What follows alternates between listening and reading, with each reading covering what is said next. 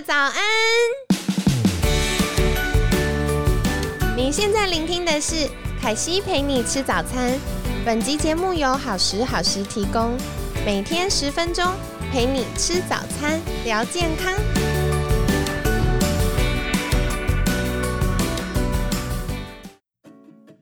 嗨，欢迎来到凯西陪你吃早餐，我是你的健康管理师凯西。今天呢，跟你分享的是关于大脑神经传导物质。我们平常都会听到血清素啊、多巴胺啊、催产素啊，这些到底是什么呢？简单来说，血清素又有快乐荷尔蒙的称号，所以顾名思义，如果今天我们有充足的血清素呢，可以帮助我们觉得快乐、放松。那多巴胺呢？很有趣哦，它是跟我们对于上瘾物质的偏好有关的。它对大脑来说是一个奖励机制，所以如果今天，嗯，我们为了延续生命，需要一些刺激或产出一些行为，大脑就会把这个带来的刺激可以跟多巴胺的受气结合，然后呢，就会让我们固定有那个行为。这一串话是什么意思呢？凯西举例你就听得懂了。像是我们为什么喜欢吃甜食？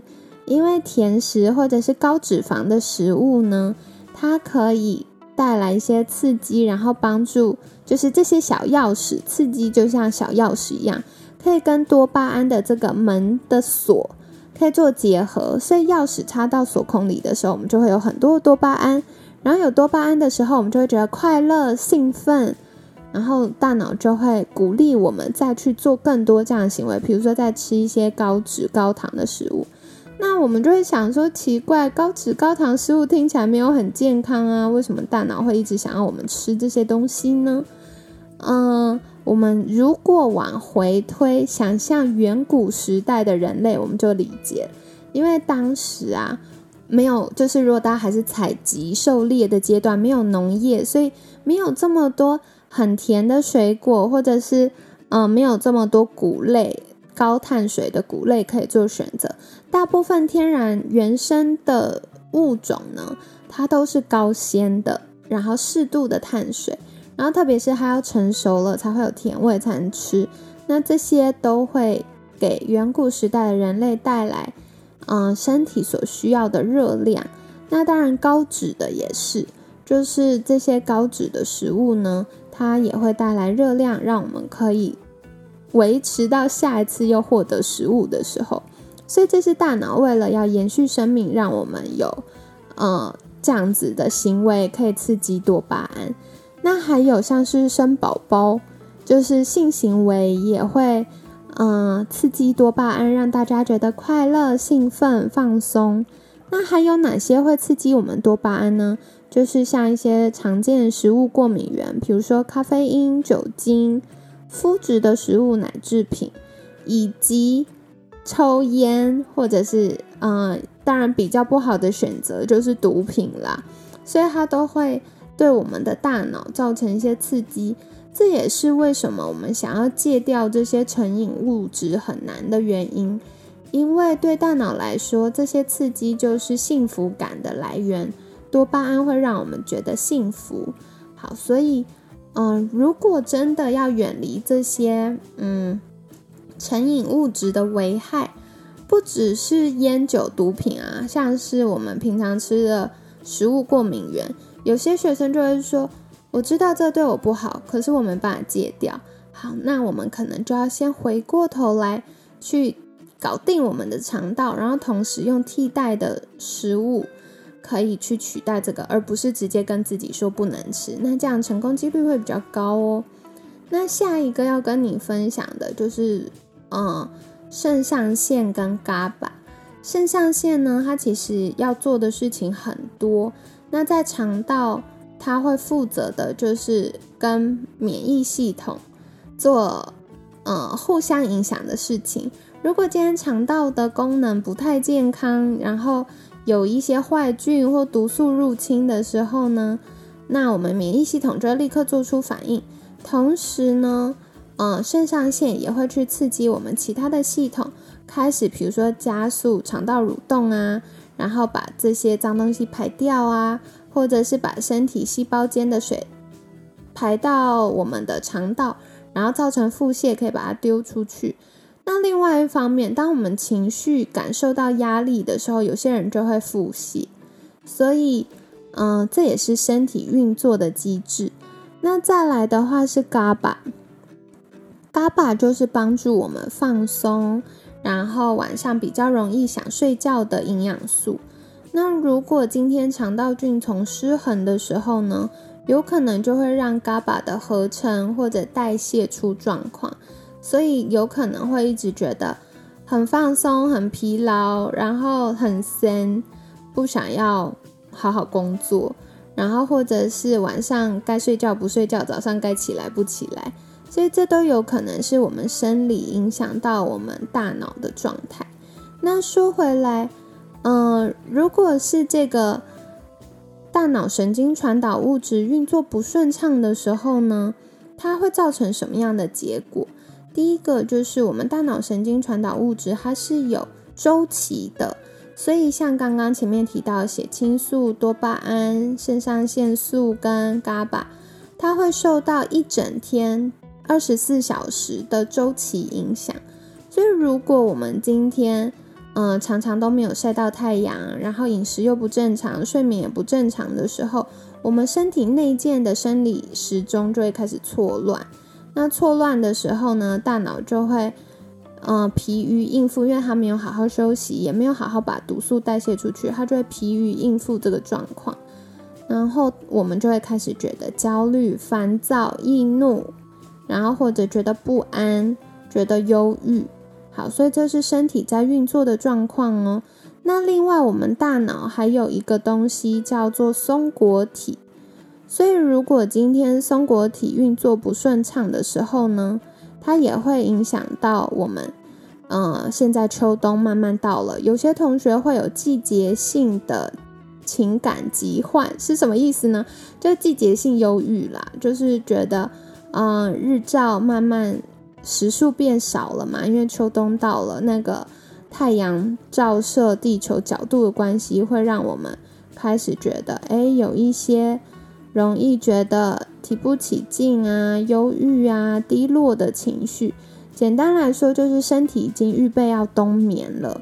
可是我们的人类现在的生活呢是没有办法让我们冬眠的，我们就会硬撑住。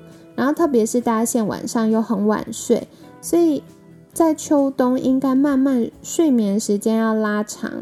但是我们没有配合季节这样子去运作的时候呢，也会增加大脑的负担，然后大脑开始觉得很紧绷的时候，它就会让我们，呃，更加的有那种紧绷、焦虑、忧郁的情绪。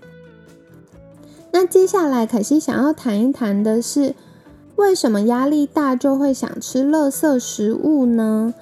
简单来说，像刚刚前面提到的。就是多巴胺跟我们的奖励机制还有成瘾行为有关。那如果我们今天血糖不稳定啊，肠道菌丛失衡啊，它就会增加这个负向循环，所以大脑就会更加渴望要吃一些高脂，比如说像是珍珠奶茶，然后炸鸡排、洋芋片，或者是要吃一些高钠。比如说像泡面啊，或者是西洋芋片也蛮咸的，所以有时候它就结合了两件事。那再来就是高糖，比如说像是蛋糕、饼干、冰淇淋，冰淇淋就是高脂又高糖嘛，然后洋芋片就是高脂高钠高糖这样子。好，所以呢就会增加我们对于这些垃圾食物的偏好，因为当我们吃了，然后它就会刺激多巴胺的受气，然后。大脑开始分泌多巴胺，我们就会觉得很舒压。可是呢，这样子它就会形成一个恶性循环，因为第一个它不营养，第二个又造成血糖失衡跟肠道菌丛失衡的状况。所以最好的方法呢，就是回到嗯，凯西昨天分享到的，嗯，好好吃一顿有富含就是 omega 三的油脂好油。的餐点，比如说吃一个鱼啊，然后多吃蔬菜，多喝水，让水分跟纤维质把这些毒素网住跟排出去，然后降低大脑跟身体的负担，这样子也可以改善我们焦虑、忧郁的情绪哦。那在嗯小小补充一下，就是我们日常饮食的时候啊，如果压力大。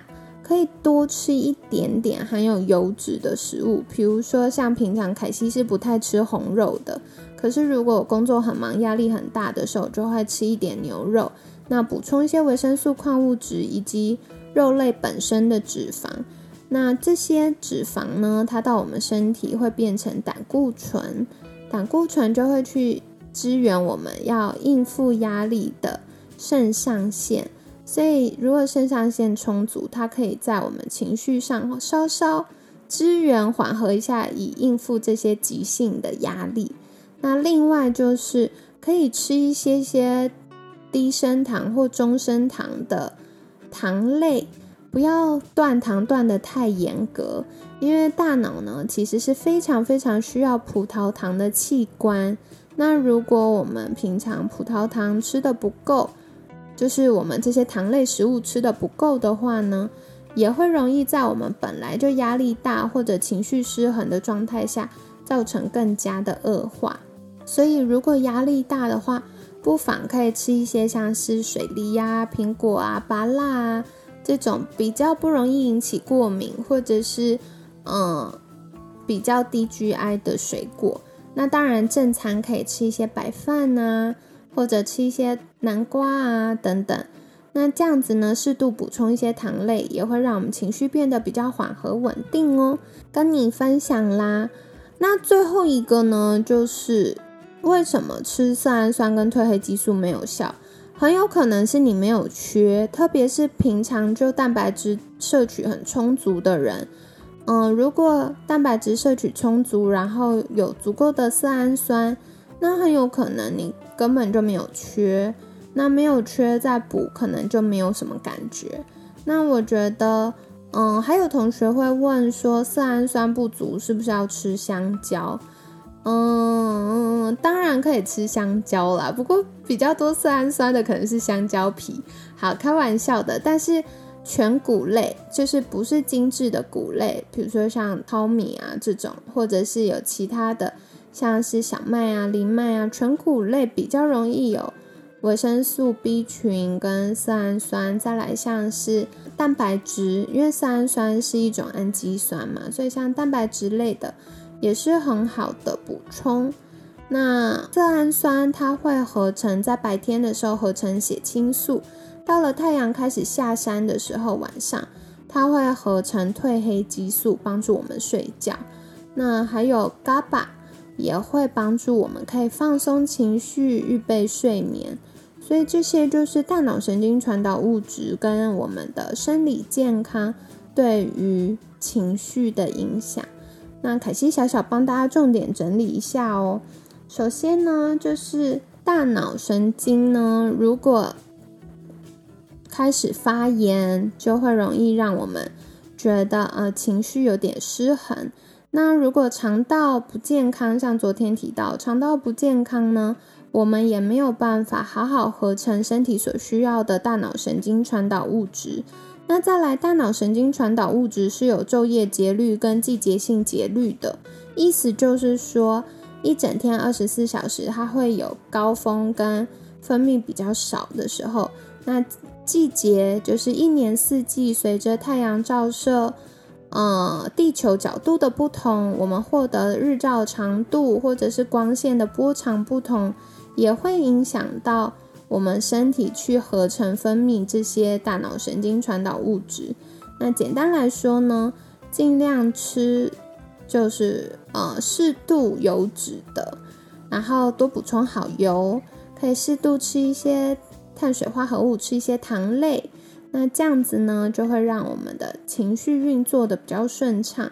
那很重要，接下来秋冬到了，尽量早一点睡，然后正常时间醒来，让身体有足够的休息，同时配合秋冬就是身体开始预备想要小冬眠的这个状况呢，如果配合的比较好，我们大脑也会比较容易放松，缓解疲劳，就不会一直呈现大脑神经发炎，影响到情绪，或者是让我们变得容易注意力不集中啊，思绪变得比较呃反应没那么快的状况。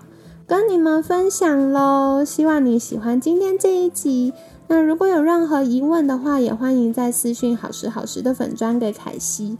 那如果你喜欢凯西的分享，也别忘了在凯西陪你吃早餐的节目上给我们五颗星。那欢迎留下你觉得印象最深刻的地方，或者是你喜欢节目的哪个部分呢？凯西都会在看大家的留言跟评论喽。谢谢你们啦！那明天我们会再聊一聊关于荷尔蒙对情绪的影响，那就期待喽。最后，每天十分钟，健康好轻松，凯西陪你吃早餐，我们下次见，拜拜。